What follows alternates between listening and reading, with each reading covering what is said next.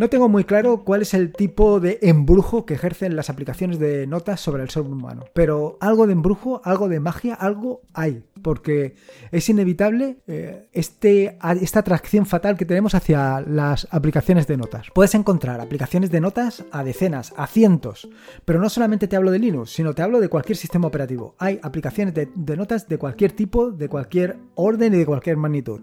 No solamente para eh, tu entorno de escritorio preferido, sino también para la web, en la online, en fin, de cualquier tipo. Ya sea Joplin, ya sea Simple Note, la Verna, Red Notebook, en fin, aplicaciones de notas hay a decenas.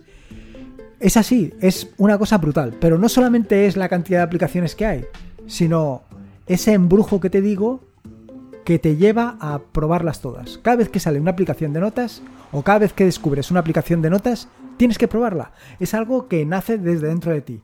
Pero no solamente tienes que probar esa aplicación de notas, sino que además necesariamente tienes que migrar todo tu sistema de notas a esa nueva aplicación. Es algo superior a ti. Y pasados dos semanas o tres semanas o cuatro semanas, descubrirás una nueva aplicación de notas y dirás, ostras, esta es mejor que la anterior. Y harás la misma operación con esa segunda, y luego con una tercera, y luego posteriormente con una cuarta y así ad eternum. La verdad es que, como te digo, no, no tengo muy claro cuál es la razón para esta obsesión con el rollo de las, de las notas, pero yo creo que mm, al final lo que funciona siempre es lo más sencillo. Y básicamente es algo que a mí me ha funcionado hasta que lo he vuelto a complicar. Así, en el episodio de hoy te voy a hablar sobre cómo organizo y gestiono yo todas mis notas y por qué BIMWiki ha venido a complementar mi gestión de notas y a revolucionarlo todo un poco.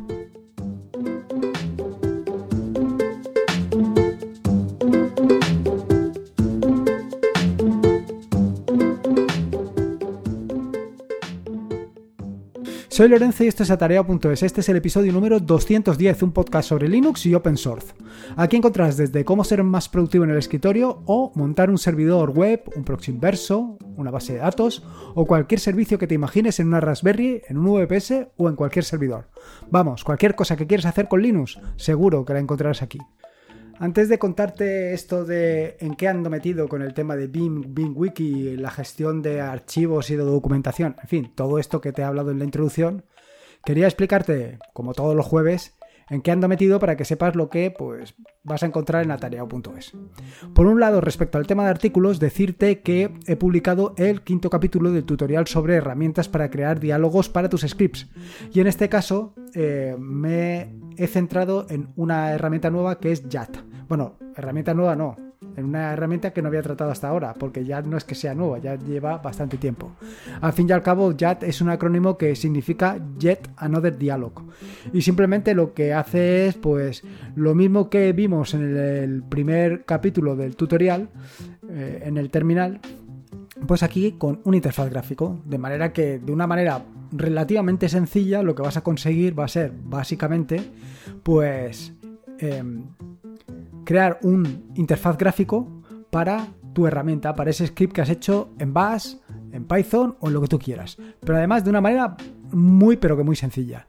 Y en este sentido, eh, el objetivo es publicar también otro artículo relacionado con esto en el que hago un ejemplo práctico y al final es lo, la mejor forma de que te entre visualmente cómo se hace, pues un ejemplo práctico de cómo puedes extraer el audio de un vídeo. Evidentemente, esto desde el terminal es súper sencillo de hacer. Con FFmpeg, pues lo tendrías rápidamente hecho. Pero, ¿y si te propones hacerlo utilizando una herramienta como puede ser JAT para básicamente para no tener que recurrir al terminal. Bueno, pues en ese artículo te cuento exactamente también cómo puedes hacerlo. Y respecto al tema de aplicaciones, decirte que durante las últimas semanas por lo menos he estado trabajando en Weather, My Weather Indicator para actualizarlo y vaya, ya está disponible, he, arreglado bastantes cosillas y luego por otro lado, eh, siguiendo con la hoja de ruta, pues vaya, la hoja de ruta marcada para esta temporada, he comenzado la migración de My Weather Indicator a Nomesel. Ahora mismo pues tengo poquitas cosas, pero lo que voy a hacer es, conforme vaya avanzando en el diseño, lo iré publicando para que, bueno, pues por un lado veas cómo va progresando y por otro lado pues tener tu opinión, ideas y sugerencias para al final que sea una aplicación un poco entre todos. Bueno, me voy a meter ya al turrón, vamos directos al turrón con el tema de la gestión de notas. Pero antes de meterme o antes de contarte eh, todo lo relacionado con BingWiki, cómo he llegado a BingWiki y qué es eso de BingWiki, quería hablarte un poco sobre cómo organizo yo toda la documentación, tanto desde el punto de vista del trabajo como desde el punto de vista eh, personal. Bueno, desde el punto de vista personal me refiero a desde el punto de vista de atarea.es. Porque al final, para que te hagas un poco una idea, eh, todos los artículos, los guiones, los libros, todo lo que produzco está escrito en, bueno, en artículos, quiero decir, está escrito en documentos con formato Markdown, como ya he contado en alguna ocasión, y con una jerarquía particular. Entonces, pues, ¿cómo lo hago yo? A ver si con lo que te cuento te sirve a ti de idea o a lo mejor me aportas tu otra idea. Respecto a la sintaxis y el formato, bueno, como ya te he dicho y te he comentado en más de una ocasión, utilizo Markdown. ¿Y por qué utilizo Markdown? Bueno, porque simplemente eh, es muy productivo, es muy sencillo de utilizar. Al final, lo que tienes que aprender para empezar a utilizar Markdown es muy poco y con eso básicamente lo tienes. Y al final, una de las características que tiene Markdown, o una de las mm, ventajas que tiene Markdown frente a cualquier otra cosa es primero que está guardado en un documento plano, con lo cual puedes utilizar el control de versiones para gestionarlo, pero por otro lado tiene otra ventaja particular. Y es que en muchas ocasiones de un procesador de textos como puede ser Microsoft Word o como puede ser LibreOffice o como cualquiera de estos, realmente no lo utilizamos eh, como te digo, no, realmente no sacamos todas las características del, mismo. Por ejemplo, normalmente cuando escribes en Microsoft Word o LibreOffice, muy poca gente utiliza los estilos. Es probable que últimamente sí, pero yo te digo que eh, poca gente, es, más, la mayoría de los documentos que me llegan con Word, pues no, no utilizan estilos. Y esto es una desventaja. ¿Qué pasa? Que con Markdown, quieras o no quieras, vas a utilizar estilos, porque al final em, viene marcado, nunca mejor dicho, por la sintaxis del, del propio lenguaje de marcado. Es decir, eh, tú para escribir un título, para poner el título de, un documento, pues vas a utilizar una, almohadilla. Para poner un título de nivel 2 vas a utilizar dos almohadillas. En general, pues la mayoría de los usuarios de Microsoft Word o de LibreOffice lo que hacen es poner el título pues a lo mejor en mayúsculas o en mayúsculas y en negrita, pero no utilizan el estilo del tipo título 1 o título 2. No sé si me he explicado. Bueno, al final que con Markdown, pues esto vienes a hacerlo por defecto. Evidentemente, eh, para el tema de los artículos que publico en la página web, el inconveniente que tiene es que al hacerlos en Markdown, luego cómo los paso para ponerlos en, la página web. Al final, creo que he comentado en más de una ocasión que la página web lo que la tengo es en WordPress. Sin embargo, eh, una de las características del editor nuevo de Gutenberg es que te permite pegar directamente Markdown en un texto.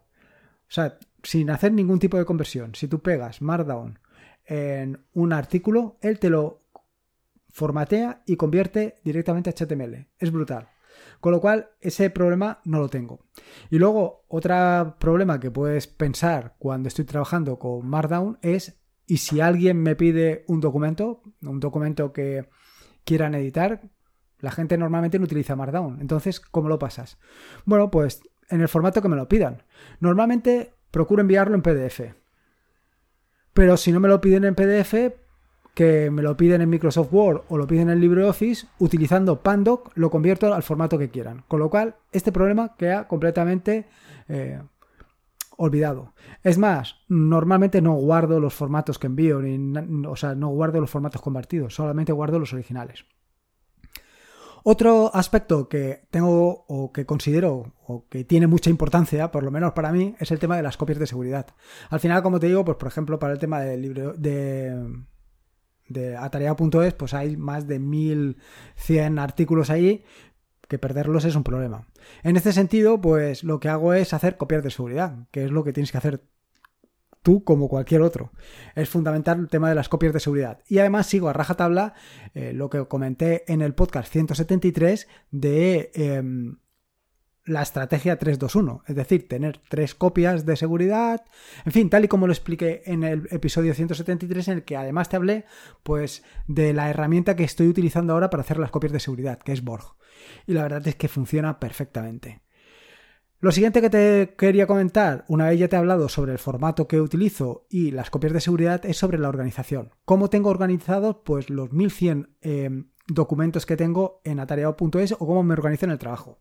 En el trabajo eh, realmente es bastante más sencillo porque lo tengo organizado por años y por meses. De manera que, por ejemplo, eh, para el 2021 crearé una nueva carpeta, un nuevo directorio que se llamará 2021 y dentro de ese directorio habrá, al empezar el año, una sola nota. Una sola nota que corresponderá al primer mes del, año, a enero. Luego, eh, cuando termine el mes de enero, crearé una segunda nota. Para cuando termine el mes de febrero, una tercera, en fin, y así sucesivamente. Y dentro de ese mm, documento de texto, lo que tengo es eh, cada día del mes es un capítulo. Así es muy sencillo. Bueno, o un subcapítulo, según como lo quieras ver. Y así es como organizo. ¿Qué pasa? Que si en un momento determinado quiero encontrar cualquier cosa, pues es relativamente sencilla. Porque con un grep lo tengo resuelto. Y si se complica un poco, pues a lo mejor tengo que utilizar un find grep. Luego, para... Em, esto ahora lo explicaré, lo del find grep. Para el proyecto, el proyecto sí que es un poco más complicado porque tengo artículos, libros, podcasts, presentaciones, tutoriales y vídeos. Y dentro de cada uno, o sea, lo que he hecho ha sido un directorio para cada uno de estas cosas, para artículos, libros, podcasts. Y luego cada uno dentro, pues actualmente tiene una jerarquía distinta y no lo voy a cambiar. No lo voy a cambiar porque ya me cuesta más cambiarlo que mantener la jerarquía que tiene. Entonces, por ejemplo, para el tema de artículos, lo que tengo es que dentro de cada eh, dentro del eh, directorio artículos está organizado igualmente por años. Y dentro de cada año en cada artículo de cada año es otro directorio. ¿por qué? porque dentro de ese directorio lo que tengo es el, artículo y las imágenes que he utilizado o los archivos que he utilizado para generar el artículo. Quiero decir no siempre utilizo em, imágenes también están los scripts también están capturas de pantalla, en fin, todo ese tipo de cosas que componen al final el artículo. En el caso de libros, bueno, en el caso de libros es más o menos parecido, porque lo que hago es que por cada libro genero un directorio y dentro de ese directorio pues estarán los capítulos correspondientes, las imágenes, los scripts que se utilizan y todo ese tipo de cosas. Para el tema de los podcasts, los podcasts los tengo en este caso por temporadas ya no coinciden los años con las temporadas. Eso es un pequeño error, pero ¿qué le vamos a hacer? Ya lo tengo hecho así y no lo voy a cambiar. Y dentro de cada temporada, eh, cada capítulo es otro directorio. Dentro de ese directorio están las notas del, programa, realizadas también en Markdown, más pues todos los archivos correspondientes pues para la edición del audio y las imágenes que se utilizan, en fin, todo esto. Aparte de esto, bueno, pues como te digo, están las presentaciones, y aquí cada presentación es un directorio. Luego están los tutoriales, que igualmente es cada tutorial es un directorio, dentro de cada tutorial pues están los correspondientes capítulos en sus correspondientes directorios. Y por último los vídeos. Actualmente los vídeos prácticamente no llevan notas porque normalmente soportan un artículo correspondiente. Entonces por ahí eso me libro. Vale. Y entonces, claro, como ves, eh, con, en esta parte, en la parte del proyecto, en la parte de tarea.es, pues hay bastante diversidad. ¿Cómo encuentro un archivo? Ponte que lo que quiero encontrar son todos los artículos, tutoriales y todo lo que sea que he publicado en referencia a, eh, por ejemplo, lanzadores. Bueno, pues ahí lo que utilizaría sería un find buscando asterisco.md eh, y que contengan, utilizando un exe con grep, que tengan la palabra, por ejemplo, el lanzador. O si quisiera buscar Kodi, pues exactamente lo mismo. Fine, en fin. En las notas del podcast te dejo la instrucción completa para que te hagas una idea. ¿Qué pasa? Que realizar una búsqueda de este estilo en mil notas es un segundo. No iba nada. Y te va a sacar un listado de dónde lo has publicado. Es más, si no has escrito nunca nada sobre eso, también te lo va a encontrar. Otra solución, que también es la que utilizo yo de vez en cuando, es recurrir a Google. Recurro a Google y busco en mi propio em, en mi propia página pues palabras que contengan, o sea, documentos o artículos o post o como lo quieras llamar que contengan la palabra CODI. Pero tal y como te lo acabo de decir, pues es muy rápido. Es más eh, práctico porque enseguida puedes recurrir a todos esos tutoriales. Bueno, pues un poco más o menos ya te he contado todo lo que es la jerarquía y la organización que tengo. ¿Cómo edito los artículos? Pues bueno, como ya te puedes imaginar, sobre todo teniendo en cuenta el tutorial de BIM que publiqué durante este año, con BIM. BIM actualmente eh, se ha convertido en la herramienta indispensable para hacer casi cualquier cosa. La utilizo para todo. Y en este sentido, pues eh, editar las notas de Markdown con BIM pues es muy pero que muy sencillo. ¿Qué inconveniente tiene esto? Pues el inconveniente que tiene es que son notas individuales, notas separadas, que son artículos individuales, posts, con lo cual navegar de un artículo a otro pues no es tan sencillo, no es tan intuitivo. Y em, hasta ahora, pues más o menos lo he llevado bastante bien, pero claro, eh, cuando te metes en el mundo de, las, de los complementos, cuando te metes en el mundo de los complementos para BIM, pues es que prácticamente puedes hacer casi cualquier cosa que te quieras imaginar. Es que, vaya, no quiero investigar mucho más allá porque eh, luego me paso configurando y personalizando BIM todo lo que no me paso configurando y personalizando el entorno de escritorio. Y no se trata de eso, precisamente. Entonces, aquí es donde aparece BIMWiki. ¿Y qué es BIMWiki? Pues BIMWiki es un complemento Mm, muy curioso. Un complemento que lo que convierte básicamente tu BIM lo convierte en, en una wiki. En una wiki que es tan sencilla de navegar como de editar. Quiero decir, puedes tener todas tus notas perfectamente organizadas, eh, por ejemplo, en un listado, y luego, si quieres añadir una nota más, simplemente pones el título de la nota, el enlace y directo vas a crear esa nota, aunque no exista. Es brutal. Y luego para navegar, pues para navegar prácticamente es igual como navegas con un navegador, con tu explorador, con Firefox, con Chrome, con lo que sea que navegues. Pues con el tabulador te vas desplazando entre los diferentes enlaces que tenga tu documento y con el Enter accedes a cada documento. Para volver, pues con la tecla de retroceso vas volviendo a los documentos anteriores. ¿Qué te parece? Brutal, ¿no? La verdad es que convierte exactamente BIM en una wiki personal. ¿Y qué es lo que puedes hacer en una wiki? Pues imagínate, ya eh, puedes hacer lo que tú quieras. Puedes hacer desde gestionar notas, crear listas to do, escribir un diario o como yo, gestionar todos tus documentos, artículos, guiones, tutoriales de una forma pues sencilla, práctica y sobre todo muy organizada. ¿Qué características tiene BIMWiki? Bueno, pues en principio tiene algunas características que, vaya, te van a llamar mucho la atención. Lo primero es que soporta tres tipos de lenguajes de marcado. Pero básicamente a mí el que me importaba era que soportara Markdown, por todo lo que he comentado anteriormente, porque al final copio cualquier cosa, la pego en WordPress y a correr. Ya no tengo que hacer nada más. Otra de las características que yo en principio no estoy utilizando, pero que a lo mejor a ti te interesa, es que facilita la exportación a HTML. Yo te digo que no la utilizo por lo que te acabo de contar precisamente ahora mismo sobre el tema de WordPress, que lo pego y directamente. Lo importante es de BingWiki es el enlace y las posibilidades de navegar entre páginas y diferentes archivos, tanto internos como externos. Vaya, con esto va brutal. Pero no solamente esto, también te permite realizar búsquedas a través de todas las páginas de la wiki. También tiene la facilidad a la hora de gestionar listas numéricas y te permite también gestionar etiquetas además del autoformateado de tablas y otro tipo de características que yo en principio hasta el momento no he utilizado. Sobre todo he utilizado todo lo que es la navegación y la creación de documentos. Como te puedes imaginar, pues lo importante, el tema de Markdown. El tema de Markdown por las facilidades que me ofrece. ¿Cómo se utiliza BingWiki? Bueno, BingWiki es tremendamente sencillo de utilizar. Primero, abre Bing y utilizando la tecla líder, que en mi caso yo la tengo configurada como la barra, la contrabarra, seguido por www de wiki, eh, entras en el índice de la wiki. Y a partir de aquí, pulsando enter, si está situado sobre un enlace, te lleva a él. Mm, pulsando el retroceso, vas al enlace anterior. Pulsando el tabulador, vas, o mejor, buscas el enlace siguiente y con mayúsculas y el tabulador buscas el enlace anterior. Como ves, es muy sencillo, pero que muy sencillo. Llegados a este punto, pues te tengo que decir que tan sencillo, tan sencillo no es. Como todo en esta vida, pues tiene algunos pequeños problemillas. El primero es acostumbrarte a utilizarlo, porque al final, pues tienes que aprender. Y como todo lo que tiene relación con BIM, pues fácil, fácil, pues fácil no es. Tienes que aprenderte esos atajos de teclado y luego a mí me ha dado un par de problemas. El primero, bueno, el primero no es un problema, el primero es el tema de la configuración, hasta que he con la configuración, y luego algunos temas de, em, de atajos de teclado.